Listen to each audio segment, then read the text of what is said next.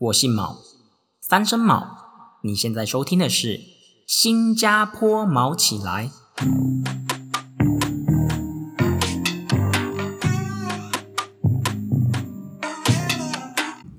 Hello，大家好。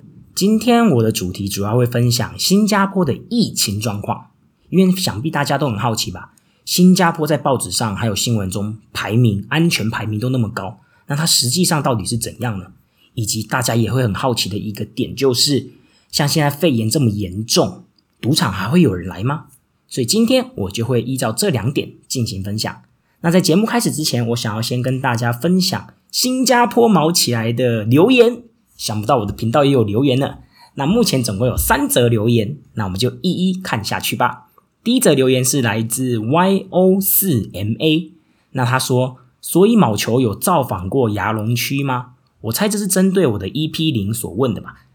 那其实大家都知道嘛，新加坡的牙龙是红灯区。那其实我自己有跟台湾的朋友去那边走过逛过，那当然没有进去，你你知道的消费过。不过我们有打听一下，它的消费方式大概是一个小时一百二十新币。那至于可以做哪些服务，我们就没有特别去问了。至于一百二十新币，大约是台币两千五百块左右。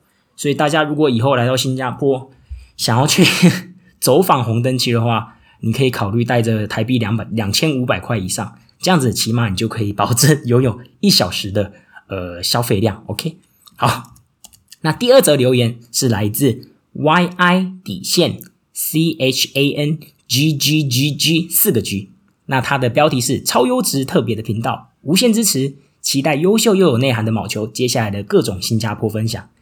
看到这里。我真的觉得有点害羞啊，嗯，其实我没有像他讲的那么好了，但我承认我是有那么一点点内涵。不过不管怎样，我都非常感谢你的留言，我也会继续加油下去。那第三则留言呢，是来自 Johnny Tokyo Hut 呃，大家应该没听过 Tokyo Hut 吧？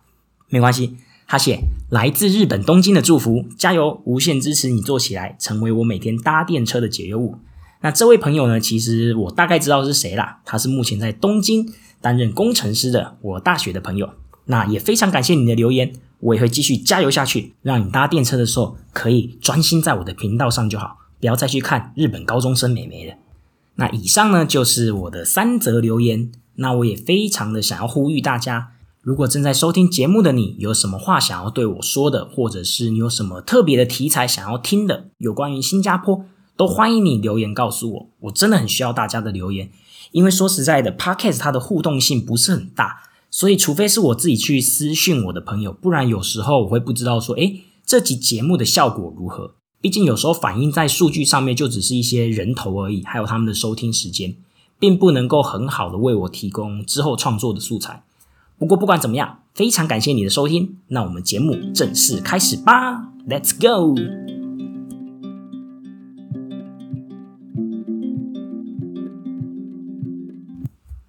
大家可以猜一下，请问你觉得目前新加坡的确诊者有多少人呢？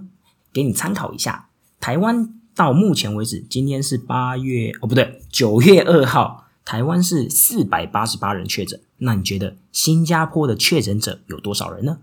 新加坡全国总人口数大概是在五百七十万左右，那它的感染者总数是五万七千人。是不是比你想的数字还要高很多很多呢？那你可能会觉得，哇，那新加坡现在不就是鬼城吗？我还可以在这边安心录音。那其实呢，这五万七千人当中，有百分之九十九其实都是来自所谓的外籍移工宿舍，也就是做一些基础建设，比如说房屋建造啊等等的外籍劳工，他们的宿舍所出现的集体感染。所以其实新加坡，你走在路上。还有你平常去 office 上班，你不会感受到太大的危机意识，因为那些宿舍都已经被新加坡政府给隔离起来的。听起来有点像纳粹的集中营，对吧？不过因为新加坡他们就是属于比较中央集权的国家，基本上他们想要做什么，是不太会去先考量到人权这一块的。他们是把国家的福祉放在第一考量。OK，那新加坡到九月二号，也就是今天为止，主要可以分成三个阶段。那第一个阶段叫做新加坡病毒断路器阶段，好，病毒断路器听起来很饶舌吼，它的英文叫做 circuit breaker，反正就是那种你电源插着，然后把它断开那种病毒断路器。那它的时间大概是从四月七号到六月一号。那这当中这三个月，它为了要遏制病毒的继续扩散，它做了几件事情，很恐怖的几件事情。基本上那三个月对我来说就像是在监狱一样。那他做了什么事呢？第一件事情。外面的商店只留下超市有开，然后所有的餐厅只能够外带，你不可以在餐厅里面内用。所以说，你想要看电影，你想要去 Uniqlo 买衣服，你想要去 Zara 买潮品，都没有，全关。那台湾人最不能接受的，我想是接下来这个吧，手摇饮店也全关。我真的觉得很扯，就是你手摇饮店你关了，OK，我承认你关了。但你星巴克还是开着啊，就是新加坡，它还是让星巴克开着。那星巴克的人就开始大排长龙，因为你不能去买手摇饮嘛。那这样子，你对于病毒的隔离有什么帮助？我也真的是不了解。而且手摇饮店宣布要关的前一天，新加坡真的超疯狂。我真的觉得台湾的饮料店真的超屌，就是一堆人在关门之前疯狂排队，平均要排一个小时才可以买到一杯红茶。那这就是新加坡所做的第一个措施。那第二个呢，在病毒断路器这三个月期间所做的事情是：出门你一定要戴口罩，不戴的话，你被抓到被检举，你要被罚台币六千元，超扯！而且该怎么讲？新加坡的国民都蛮遵守新加坡的法规的，所以就很像是有一群廖北啊，在在户外想要抓你。我记得发布法令到实施的前一天吧，反正就是隔天要实施法令的。我就想说，哎，我跟我朋友拿个东西嘛，那我就出去没有戴口罩，想说只有一分钟的时间。结果就一个老太太看到我没戴口罩，她就跑过来，不跟你开玩笑，就跑过来拿着她的手机对准我，哎，为什么你不戴口罩？然后我就说啊，不好意思啊，我只是来拿个东西，不行，给我回去戴口罩。我就我就想说，他是什么政府派来的卧底嘛？但他就一直跟着我，我就说好了好了好了，我回去拿。我本来想说就是装一下嘛，想说走回去走一下下，他就会不跟着我了。谁知道他就跟着我走到我家的地下室，直到我搭电梯上去，他都在外面看我有没有上去戴口罩，就真的非常夸张。那第三个政策是不准见不是跟你住一起的人，什么意思呢？比如说你今天住在一个公寓里，你跟你的爸爸妈妈住。那因为这个公寓里面登记的人是你爸爸妈妈跟你嘛，所以你这三个月，四月七号到六月一号病毒断路期的时候，你只能见到你爸爸妈妈。什么意思呢？如果你今天想要去找你的女朋友、找你的男朋友，因为他可能住在别的地方嘛，不行，完全不行。你只要被抓到，罚台币五万元，扯吧。然后刚刚你讲到，诶，那如果我今天想要去探望是我的直系血亲阿公阿妈呢？抱歉。不行，因为什么？因为你的阿公阿妈不是跟你登记在同一个住址下的。简单来说，四月七号到六月一号这三个月，你基本上就只能待在家里。像我这种外国仔，我就跟我室友住嘛，我也没有什么阿公阿妈、爸爸妈妈、男女朋友，所以我就一直待在家里。那我觉得我自己比较幸运的地方是，唉，就是真的还蛮幸运的啦。我们赌场其实这三个月的时间，当然赌场是关闭的，但他还是给予员工。一百 percent 的薪水，所以我真的蛮感恩的。就很像你出了社会，还有三个月的暑假可以放，只是不能出门而已啦。那我在这段时间呢，也学会了煮饭。那我是蛮想要把我煮饭的照片分享在社群媒体上的啦。但因为我之前受到一个抨击，就是我有个日本朋友截我的煮饭图给我的台湾朋友看，说：“哎，你们台湾人都吃这种东西哦？”没有吗？是因为我的煮饭能力真的蛮差的。不过因为这三个月的关系，我觉得我自己料理实力有进步，所以我回台湾的话，有机会煮给大家吃，好不好？那也多亏这三个月我在家里都有在固定运动，所以我觉得自己现在还蛮瘦的。那帅不帅的话就因人而异了。所以真的很想回台湾给大家看一下现在的我长怎样。那这个就是所谓的新加坡病毒断路器，它这三个月所做出的一些比较激进的政策。那接下来就来到下一个阶段，也就是我们所称的新加坡安全重开阶段。那它的时间是在六月二号到六月十八号。那在这段期间之内呢，它还是有几个可能台湾人听起来会觉得相当不解的政策吧。第一个，你还是不能够在餐厅用餐，所以很夸张哦。四月七号到六月十八号，我从来没有在餐厅吃过饭，每次都只能外带。那因为这里有一个像台湾的 Uber E 一样蛮发达，叫做 Grab，所以几乎我不想煮饭的时候，就叫 Grab，请他送餐点过来。所以我有外带过，外送过鼎泰丰的小笼包，就不是那么好吃啊，不是现场吃到。那接下来还有一点是，你可以探望亲属了。刚刚有提到嘛，病毒断路期那三个月，你直系血亲你根本不能探望嘛，那你不觉得有点夸张吗？阿公阿妈都不行。所以在安全重开阶段，六月二号到十八号，你可以探望你的亲属了。那接下来这一点呢，我觉得是一个蛮不可思议的，就是你可以剪头发了。什么意思呢？就是刚刚讲的病毒断路期那三个月，理发室、美容室，反正就是剪头发的地方全关。你找不到任何一个地方可以剪你的头发，所以你要到六月二号之后，你才可以剪头发。所以那时候就蛮好笑的是，是呃，我六月二号当然嘛，马上就预约，哎，我要剪头发。然后当然人很多嘛，那我记得我在排队剪头发的时候呢，你从后面看嘛，因为你只能看到前面排队人的头，你会觉得哇，怎么那么多女生来剪头发？但如果你走到前面，你就会发现啊，其实不是啦，是因为大家头发都太长了，很像那个流星花园的那四个 F 四一样。所以你从后面看就以为大家都是女生在排队剪头发。那以上就是所谓的新加坡安全重开阶段。那接下来我们就跳到最后一个阶段，嗯，也不是说最后一个阶段啊，应该说是从六月十九号到现在这个阶段。那新加坡的政府是给它命名为安全过渡阶段。那所谓的安全过渡阶段到底可以做些什么事呢？当然，第一件事情太棒了，我终于。可以在餐厅吃饭了，但是你只能够订五个人的位置。简单来说，就是你打电话去预约位置啦，你都只能订五个人，超过五个人就不行。可是起码你可以在餐厅吃饭了。所以我真的觉得台湾超好的。我记得从四月开始吧，我的 Instagram 上面台湾的朋友每天都在聚餐，超扯。然后现在还看到什么演唱会啊，什么小型交流活动，小型哦，大二十几个人在那边拍照。新加坡，你只要上传超过五个人在一起的合照，可能就会被检举要罚钱。所以就真的很羡慕台湾呐，台湾真的很棒，赞赞赞！哦，那安全过渡时期还有做些什么事情呢？答案就是你可以喝珍珠奶茶啦！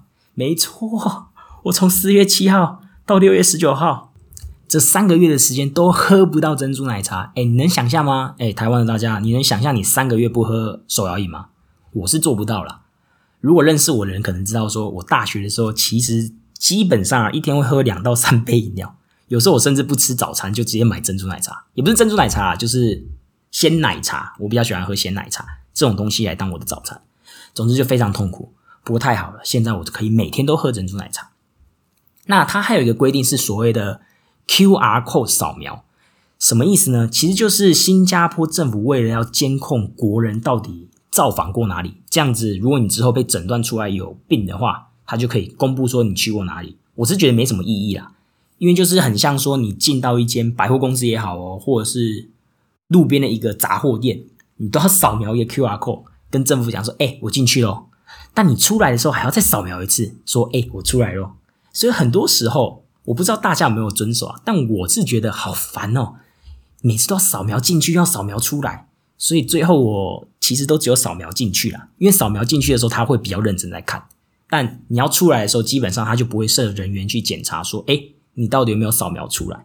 所以我想，新加坡政府的那个资料库里面，卯胜文啊，shit，讲出我的名字，sorry，卯球 这个人，他只会进去，不会出来，就很没有意义啊，我自己觉得。那在这一段时间，其实还有一个新的职业产生哦，我看只有新加坡才有吧。这个新职业叫做安全距离大使。超鸟，这个真的是一个很妙的职业。他们的工作呢，就是穿着一件红色背心，走在路上，只要看到人与人之间没有隔超过一公尺，比如说你排队，你跟你前面那个人没有隔超过一公尺，他就过来说：“哎，来来来，分开分开分开。”那如果说你做的太夸张，比如说明明说好只能五个人聚餐，但他却看到你十个人在聚餐，他有权开罚单给你。然后这种安全距离大使到处都是，所以很可怕，就很像你走在路上，可能就突然间被安全距离大使问说：“哎，你为什么没有隔一公尺？把你 ID 交出来，罚你台币六千。”或者是“哎，你为什么十个人聚在这里，罚你台币五万，就超扯的。我看全世界大概只有新加坡有这个职业吧，而且这个是可以拿薪水的，是正职。现在的约好真的是签一年左右吧，反正就蛮夸张的。我们之前赌场就在想说，哎，会不会一直关下去啊？所以事实上，我们赌场之前还提供我们申请这个安全距离大使工作的机会。那我那时候其实也有申请，就觉得这个工作蛮爽的，就是你只要在各个百货公司啊，或者是说地铁站有冷气的地方走来走去，然后每个人看到你都会很尊敬你，就想跑开啦。那我觉得这个工作还蛮好做的，所以我那时候有申请。很可惜，最后赌场就开了。那说到赌场开放呢，我就要来跟大家分享一下，我们赌场是做了什么样的安全措施来防止这个病毒呢？OK，那现在大概讲了十五分钟左右了，我们先进一个小小的休息时间。因为有听众跟我反映说，我进到那个休息时间太突然了，就突然间下个音乐，然后就进到休息时间。所以呢，我在这里宣布，我们要。进入休息时间喽！这里想要稍微考考大家，你还记得新加坡的三个阶段，他们的名字叫做什么吗？那如果你这个都记得了，我只能说太强啦！那你还记得这三个阶段分别做了什么可怕的政策呢？那如果你通通都记得，我真的非常感谢你。如果你不记得，也没办法嘛。说实在的。光听个音档，想要记得这么多资讯，真的蛮难的。不过你也请你别担心，我都会写在我的 Medium 文章里面，让大家知道新加坡到底做了什么样的事情来控制所谓的疫情状况呢？OK，休息结束喽，让我们回到赌场去吧。大家也知道我在赌场工作嘛，不过新加坡也就只有那么两间赌场，所以我在这里。就只会分享我们赌场所做的一些政策。那至于另一间赌场是怎么做的，因为我没有在那边工作嘛，所以我也不确定。那我们赌场主要是有所谓的四大政策吧。第一个政策就是一张赌桌只能坐三到四个人，那每个人之间要隔一公尺。其实还蛮好理解的啦，因为新加坡政府就是规定说每个人至少离所谓的一公尺的距离。那他们是称呼这个叫做安全距离。所以就有刚刚讲到的安全距离大使的出现。那第二个公司政策就是只有会员才可以入场，而且我们现在不接受重新申请所谓的新会员，所以这样子一来就可以控制人流。那第三个政策就是荷官的清洗筹码的频率提高。我们现在荷官啊，只要碰到客人的筹码，我们就视为那个筹码是肮脏的筹码，因为是从外来的嘛。那我们就要做所谓的清洗动作。那清洗动作其实就只是拿酒精喷，然后再用抹布擦这样子而已。那我真的要跟大家讲啦，其实新加坡很多严刑峻法，那我会觉得是很没有意义的。比如说拿这个来当举例好了，我们公司定定说，你每次只要拿到客人的筹码，你就要进行清洗。可是说实在的，你拿来清洗之后，你要用抹布擦嘛？但我们公司这个抹布一个礼拜。才偷偷的跟你换两次而已，而且我们赌场是二十四小时，诶，就代表说我一个礼拜每天二十四小时这样用这条抹布，可能平均每十秒钟用一次，擦一次，那我只会换两次，你不觉得超扯吗？就根本没有意义。那第四个就是所谓的 “oh shit”，不好意思，刚刚新加坡打一个超级大雷，不知道有没有收音进去？我觉得这还蛮难得的，就新加坡其实很常有那种午后雷阵雨，很讨厌。然后这个雷都是哇彻底响亮。Anyway，第四点就是客人抽完烟，请你戴上口罩。没错，什么意思呢？因为赌场可能有些人不知道，赌场是可以抽烟的，所以呢，你的赌客就会坐在你前面抽着烟。如果你请他戴上口罩，他就会跟你讲说：“哎，我在抽烟呢。”所以基本上他只要随时保持着抽烟的样子，他就可以不用戴口罩。那这就是我们赌场针对这个 coronavirus 肺炎所做的几个政策。我知道有几个听起来蛮荒谬的啦，基本上就只是增加荷官的工作量，可是就没办法嘛，人在屋檐下不得不低头，我们也只能够 follow 咯。我也知道大家最关心的就是，哎，赌场现在到底还有没有人呢？那我在这里跟大家讲，赌场还是有很多客人，而且。基本上造成了荷官更大的工作量。怎么说呢？基本上现在你每张桌子都有人，可是因为政府要求，我们有开的赌桌，大概是只有全部的百分之三十三左右，就是以前可以开到十张，现在就只能开三张，所以就变得很抢手。赌客们还是会进来玩，可是他只要一离开座位，因为现在是你一定要坐着玩，你才可以玩，你不可以像以前一样你站着，然后看到那一张桌子说，哎，那张桌子不赖，因为你可以看到趋势，然后你就过去下注，不行。现在是你只能够让坐着的玩家去进行下注，所以大家就会变成说：好啦，那我就一直坐在这个桌子喽。因为如果我起来了，等一下我没有位置玩了怎么办？所以，当你正常来说百家乐，我们可能该怎么讲？玩到七十四手，就是你发了七十四局之后，你要换牌。那那个换牌时间其实就会让很多的客人离开，因为他们可能看到更好的其他桌，因为有那个趋势在嘛，所以你就可以有一点休息的机会。可是现在就不一样喽，大家就会一直疯狂的坐在你前面，然后说：“哎，没关系啦，我等你，你换好，我们就继续开始吧。”那你就会在心里 OS：“ 哦，不要再来了，拜托你去哪里休息一下好不好？”可是他们就是没有其他桌子可以坐，所以他就会坐在那里等你换好牌，马上开始。那也请大家不要忘记哦，新加坡，你新加坡人进赌场是要缴税的。大家如果有听我的第一集，应该记得吧？就是你进赌场，新加坡人永久居留权，你用一天来当单位计算，每一天你要给台币三千块，你才可以进来赌场玩。所以你不觉得超扯吗？你每天要缴三千块，现在又是疫情状态下，你还是每天来，我就真的很佩服哇！赌博真的是跟性一样，还有跟一些抽烟啊、喝酒一样，它真的是很难戒掉。不然，如果今天叫你戒掉性，你不可以再发生什么性关系的，你做得到吗？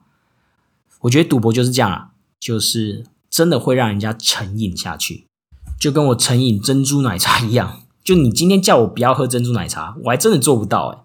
所以每个人都有他会成瘾的事情，那赌博又刚好是跟性、酒这些比较挂钩起来，就是普遍人类会有的成瘾状态。所以我很建议大家啦，少去赌场，少去赌场，真的。要让我们赚钱，我们去赚别人的钱就好了，不要赚你的钱，不要赚我朋友的钱。那今天的节目差不多也要告一个段落了。我最后呢，想要做一个总结，有关于疫情控制这个总结，就是其实如果你有去查一些网站的排行，比如说我查到一个 Forbes 富比士吧，我猜就是他二零二零六月五号，我目前查到最新的资料，就是它有针对世界上所有国家所做的安全排名。就是针对这次疫情的安全排名，那台湾它是给它排第十六，我是觉得蛮烂的啦。那你猜新加坡排多少？哎，不要忘了，五万七千人感染哦，全国总人口数的百分之一都感染哦。结果他们给它排世界第四。在这里不是要说新加坡防疫控管的很不怎么样，我只是想说，台湾有时候真的在国际能见度上就是吃了那么多的亏。来新加坡差不多也快两年了，其实很多时候我都会觉得。今天很多亚洲总部，如果不是因为政治，我真的觉得设在台湾真的很棒啊！台湾毕竟说自然资源也比较多，那人口数也比较大，那地理位置跟新加坡也一样好。那为什么今天就是你看这个排名真的是让人看到了一些人世间的人情冷暖吧？我承认新加坡人蛮聪明的，也很会赚钱，可是我觉得最厉害的台湾人最厉害的地方就是。除了这些事情之外，我们还会去关怀这片土地上所发生的事情。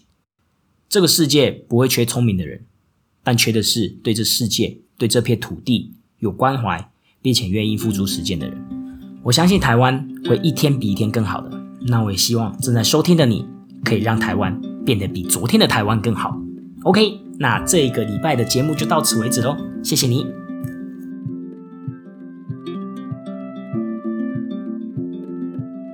我姓卯，三声卯，我们下周见喽，拜拜。